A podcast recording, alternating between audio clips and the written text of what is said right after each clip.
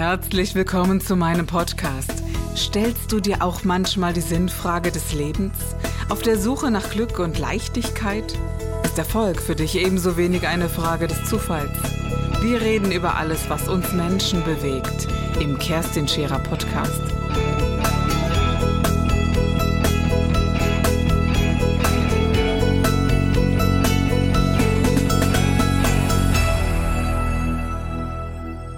Sage immer so gern, Leiden ist leichter als Lösen. Und es ist echt schwer, diesen einen Schritt äh, zu gehen. Also ähm, es ist in, in, meiner Arbeit so, dass wir mit den Feldern arbeiten und uns das auf diese Weise anschauen. Und dann gibt es eben jenen Moment, wo man sagt, jetzt setzt du dich neben mich und wenn du magst, beginnen wir diese, dieses ähm, soll ich jetzt wirklich und dieser, ja, oder die letzten fünf Schritte bis zu diesem Kissen in Anführungszeichen, fällt vielen, vielen ganz, ganz schwer und sind unglaublich aufgeregt. Und ich sage dann immer, ich rede doch nur von dir und nicht von mir, sondern nur von dir. Und dass wir aufgeregt sein müssen, wenn wir uns selbst anschauen, das finde ich, ähm, nennen wir es mal freundlich gesagt, interessant, aber auch bedauerlich. Und das ist so, wenn ich auf mein Kind schaue oder auf meine Kinder schaue, ich wünsche denen nur das Beste. Und ich glaube, das wünschen alle Menschen, die anderen Menschen mögen und lieben, nur das Beste.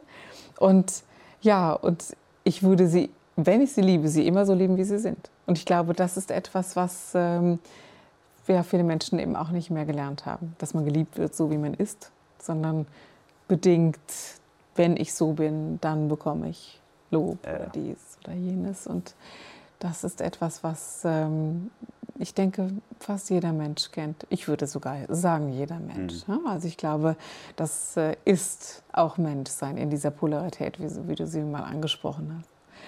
Wie ist denn dein Lebensweg bis jetzt gelaufen? Also so ähm, ja, so alt bist du noch nicht, so würde man sagen. Und ich würde sagen, naja, muss man ja auch nicht. Ne? Um eine gewisse menschliche Reife zu erzielen, muss man nicht viele Jahre, Lebensjahren haben.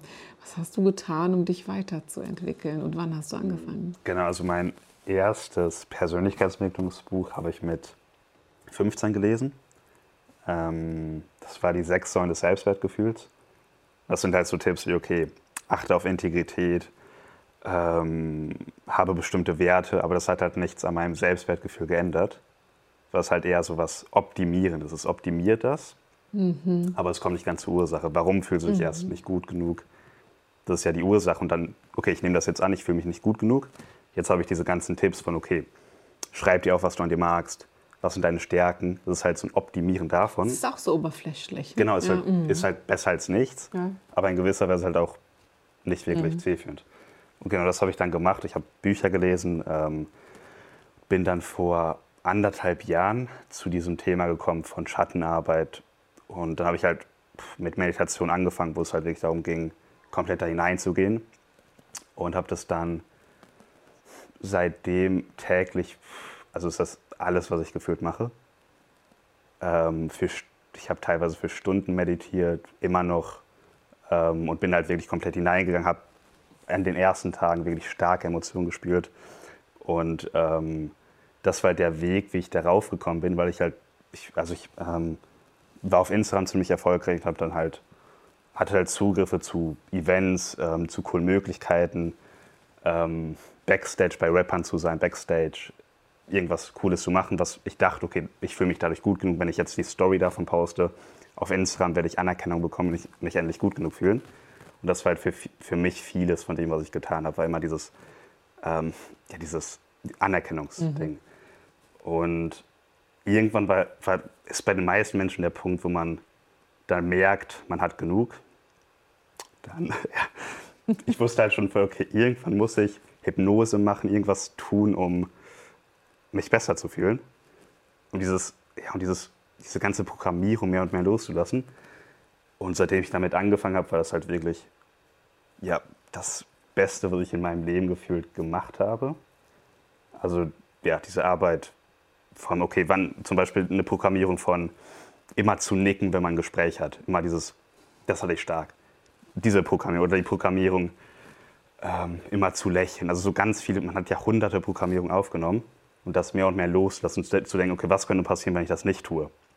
Es ist ja immer Angst, mit Angst verbunden, zu denken, okay, mhm. wenn ich das als Kind nicht getan habe, dachte ich vielleicht nur, dass meine Mutter mich nicht mag. Oder dass meine Schwester mich nicht mochte. Und ja, das und mehr und mehr loslassen ist halt so, war für mich extrem befreiend. Und hast du Reaktionen darauf bekommen, wenn du dich so verändert hast? Man verändert sich ja dann automatisch. Also du bist ja dann nicht mehr normal für viele, so wie sie dich gekannt haben oder wie man Menschen gemeinhin kennt. Hast du, hast du Reaktionen gehabt, die dich überrascht haben? Also ich habe auf jeden Fall mehr und mehr Leute einfach verloren oder dass sie irgendwas gesagt haben. Ähm, es gab halt manche Menschen, die irgendwas gesagt haben wie, ähm, jetzt, jetzt machst du irgendwie sowas äh, Coach-mäßiges, jetzt bist du, äh, ja, sowas gab es in die Richtung leicht, aber auch nicht wirklich stark. Also es hat sich halt mehr und mehr einfach ausgelebt. Ähm, bestimmte Beziehungen, die halt einfach nicht dafür gemacht waren, dass man irgendwie für immer miteinander ist. Ähm, aber wirklich stark gab es jetzt nichts. Also wo, wo jemand meinte, ähm, es gab natürlich Momente, wo zum Beispiel meine Stimme hat sich irgendwie verändert, ist dann sanfter geworden, was irgendwie passiert. Ja. Und tiefer, oder? Wahrscheinlich. Genau. Ja, mm. was, was, was, ziemlich interessant, weil die meisten irgendwie spirituellen Lehrer haben so eine sehr sanfte Stimme. Ja. Und es ist interessant zu wissen, woher das so kommt. Also von diesem mehr im Frieden sein, was ja Sinn macht. Wie würdest du das beschreiben? Es ist mehr, es ist ein Loslassen von der Programmierung, dass man auch bestimmt reden muss. Dass man und ich dass glaube man auch, laut weil, reden muss. Ja, und ich glaube auch, dass man unter einer gewissen Anspannung steht, etwas sein zu müssen, was man nicht ist. Und ich glaube sehr wohl, dass man das gerade in der Stimme sehr, sehr deutlich hört. Also ich glaube, dass die Stimme unser, ja, also ein, wie die Augen auch, so ein Ausdruck sind, der sehr deutlich zeigt, wo äh, stehst du denn? Ich finde es ganz äh, faszinierend. Also ich singe ganz gerne und wenn ich singe, bin ich tatsächlich ein Sopran und wenn ich rede, bin ich relativ tief. Und immer wenn ich irgendwo hinkomme und, äh, und mitsingen soll, denkt man, Mensch, die singt bestimmt ganz tief. Also die Sopranen sind singen ja sehr hoch. Ja? Und das habe ich mir nie ausgesucht oder ich habe nie, mir nie Gedanken darüber gemacht. Aber je weiter ich mich entwickelt habe und so in meiner eigenen ähm, inneren Mitte angekommen bin, also aus meiner Sicht jedenfalls, ähm, hat sich die Stimme ja tiefer gesetzt. So, und ich habe ähm, wirklich mal mit so Menschen gesprochen, die sich damit auskennen, mit Stimme und so.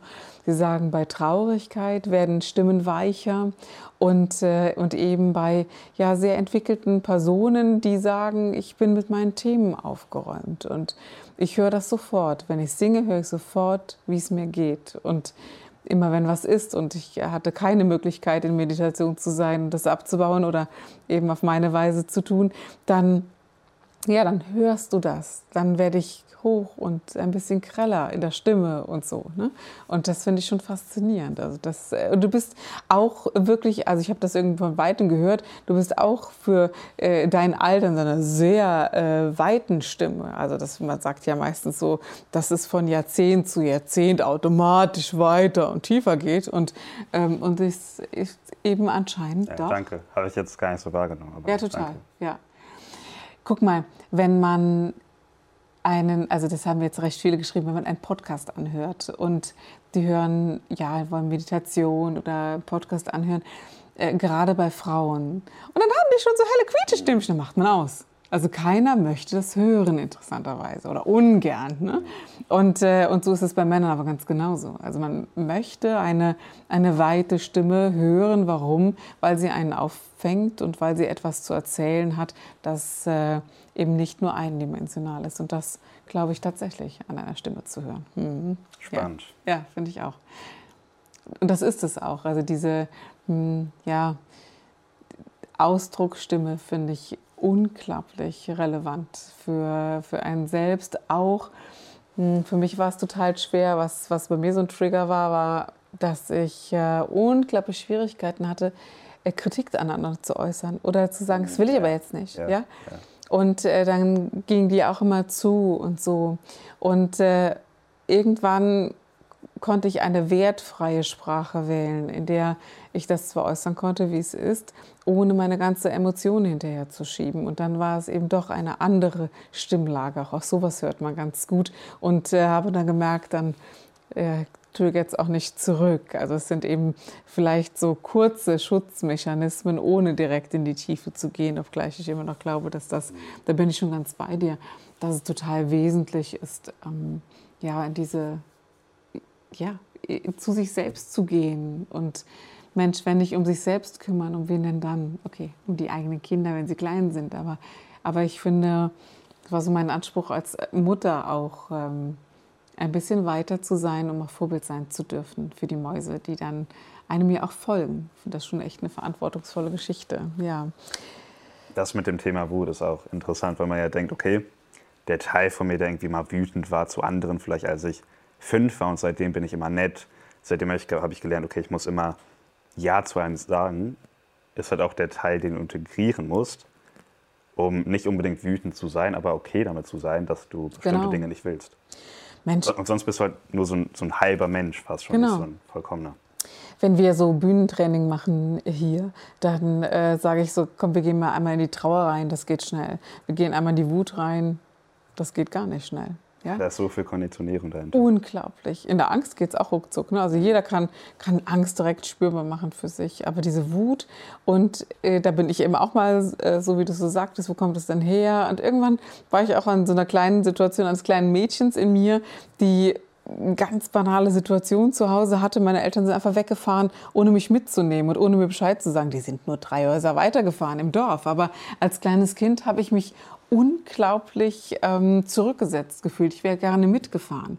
Und ich weiß noch, da ist eine Wut in mir hochgekommen, vor der ich mich als Kind selber erschreckt habe. Da habe ich die Tür ganz fest zugeknallt und ich war so wütend, dass ich das gar nicht in Worte fassen konnte. Danach war ich das lange nicht mehr und dachte, ich wäre es nicht mehr gewesen. Aber die Tatsache, dass ich von mir selbst erschrocken war und dann auch ja, Mädchen auch gar nicht so wütend sein dürfen, hat dazu geführt, dass man das unterdrückt hat. Und, äh, und sicherlich habe ich eine andere Technik als du, aber vielleicht liegen sie auch ganz dicht beieinander, das wissen wir zwar ja gar nicht so genau voneinander, dass, äh, dass wenn man dann hineingeht in das, da kam das nochmal hoch. Und immer wieder die Situation des Unterdrückens ist übrigens, glaube ich, ein guter Weg, um Depressionen zu umgehen, sich diesen Dingen zu stellen. Auf jeden Fall, ja. Hm. Auf welcher Schule warst du, wenn ich fragen darf? Du kannst mal raten. In Dortmund. In Dortmund. Naja, also. Äh, Dann vielleicht ein bisschen eingeschränkter. Okay. Okay, gut. Also dann würde ich ja fast. Also. Hm, wenn wir bei Rudolf Steiner sind, sind wir wahrscheinlich im, im Waldorf-Programm, oder? Ist das so? Darf ich das so sagen? oder war es ja, nicht so? Oh Gott, ja, oh Gott. Ist, äh, weißt du, äh, jetzt falsch zu liegen wäre echt schmal geworden. Keine Frage. Gymnasium. Was im Gymnasium? Nein, Waldorfschule. Auch im Waldorf-Kindergarten. Finde ich toll. Du auch? Nein, hm. ich leider nicht. Ich wäre es besser gewesen. Also, ja, die Schule ist halt besser als andere Schulen, aber jetzt nicht. Ähm, ja, also es ist halt nicht viel besser, aber schon irgendwie besser. Sagen wir es mal so. Ich finde die Grundgedanken sehr wertvoll. Das stimmt. Ja. ja. Und es gibt sicherlich viele, also ich weiß das deswegen jetzt so genau, weil die Überlegung natürlich mit meinen Kindern auch gewesen ist, wo gehören die hin? Und ich sage das bei mir deswegen heute, ich habe halt nicht in dieses klassische Schulsystem so gut hinein funktioniert.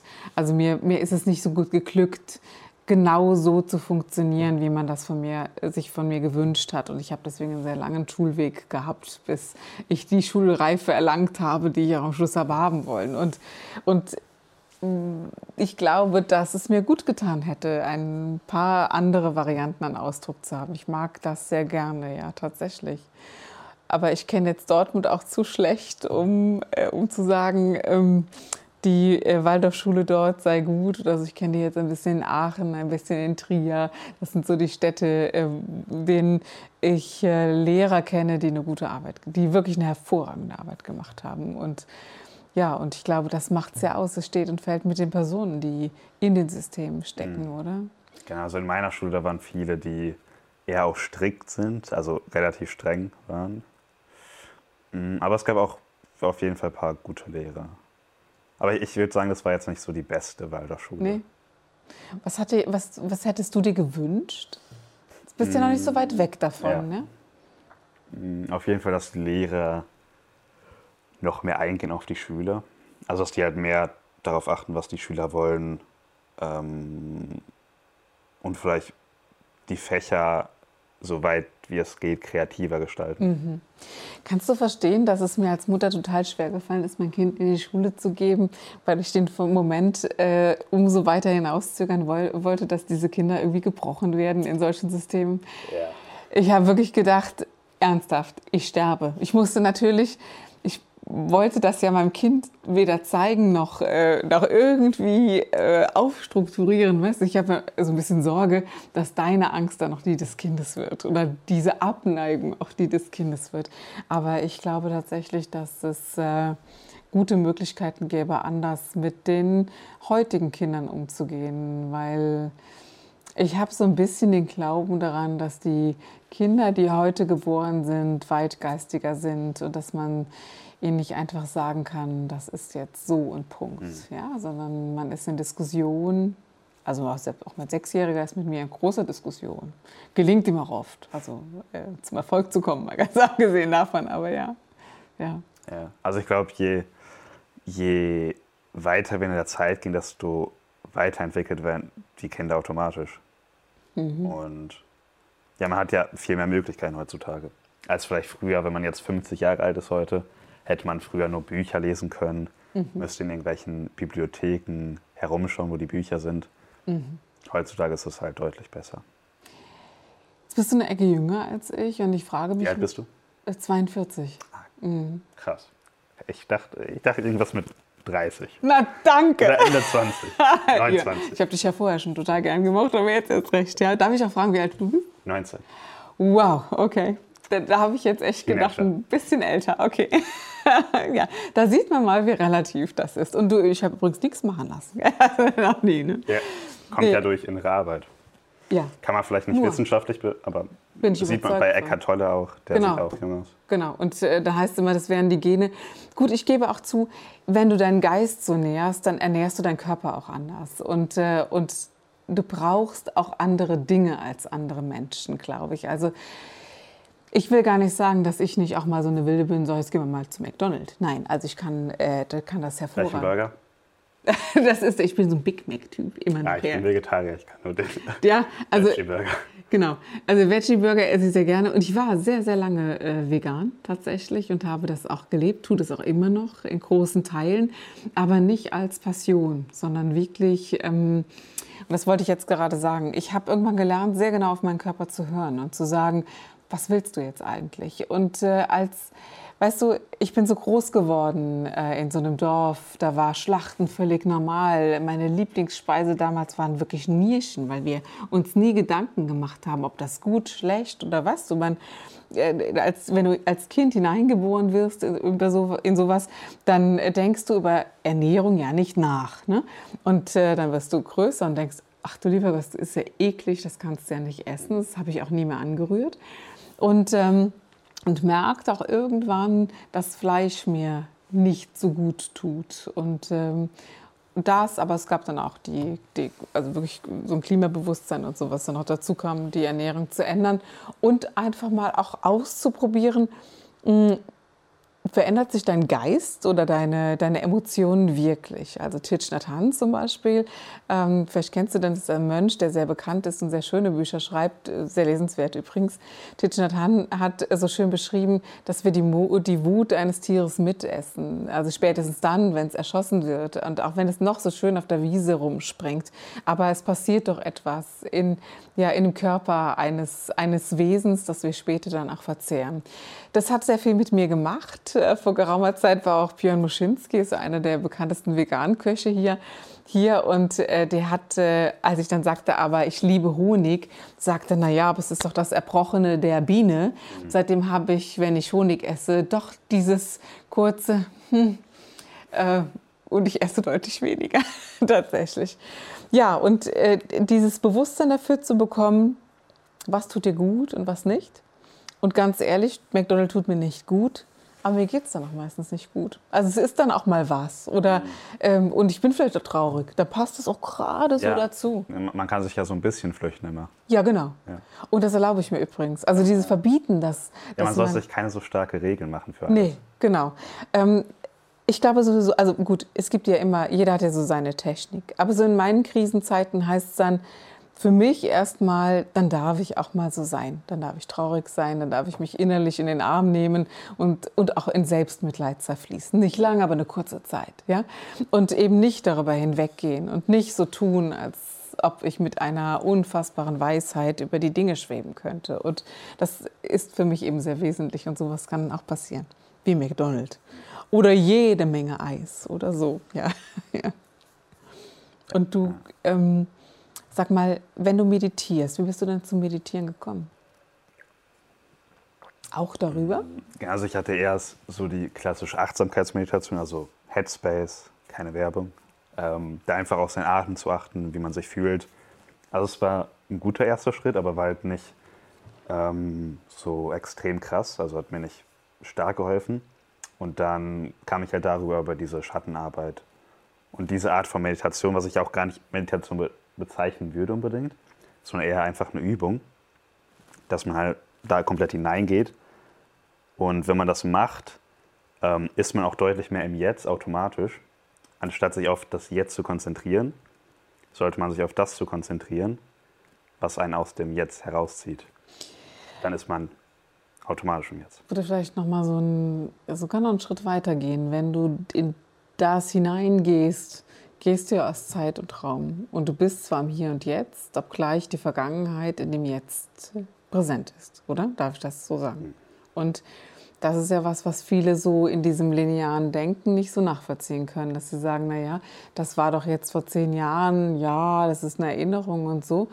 Ähm, in meiner Art ist es tatsächlich, dass ein, ein ganzes Feld aufgeht, das eben so ein ganzes Leben mal eben auf einen Punkt bringt. Und das scheint so ähnlich oder es scheint sehr viele Parallelen zu haben tatsächlich zu, zu dem, was du machst. Oder umgekehrt, wie auch immer man das nennt. Ja, es gibt ja viele Filme. Zum Beispiel Dark, die Serie.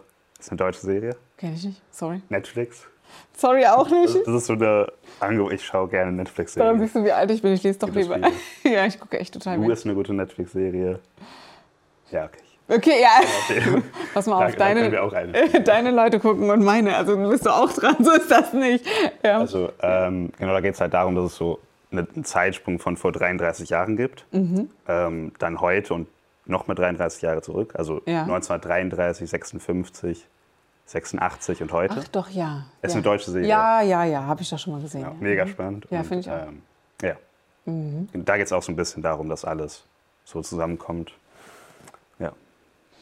Für mich ist das das normale Leben.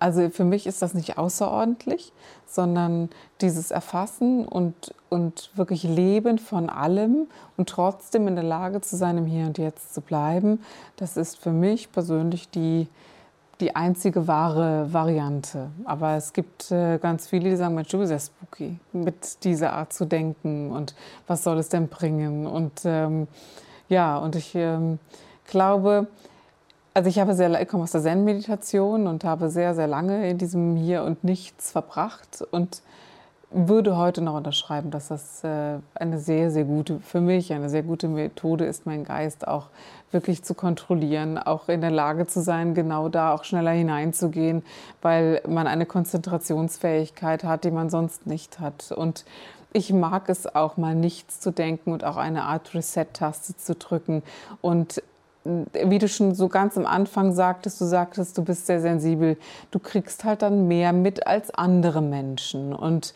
es gibt viele Menschen, die mehr spüren als andere, so will ich mal sagen. Aber es ist eben auch anstrengend. Und ich habe irgendwann so gelernt, naja, damit willst du jetzt aber nichts mehr zu tun haben, weil du auch nichts damit zu tun hattest. Also willst du es auch nicht mehr, also ich wollte mich nicht, nicht mehr, mehr daran erinnern, weil es total unwesentlich für mein Leben war. Und somit fand ich diese Form der Meditation ganz angenehm zu sagen, ja, komm hier und jetzt und alles, was unwesentlich ist, hat auf meinem Geist nichts verloren. Weißt du? Das fand ich so bereinigend, wie so eine Festplatte löschen ja. abends. Ne? Und nur noch Programme drauf, die wirklich gut sind.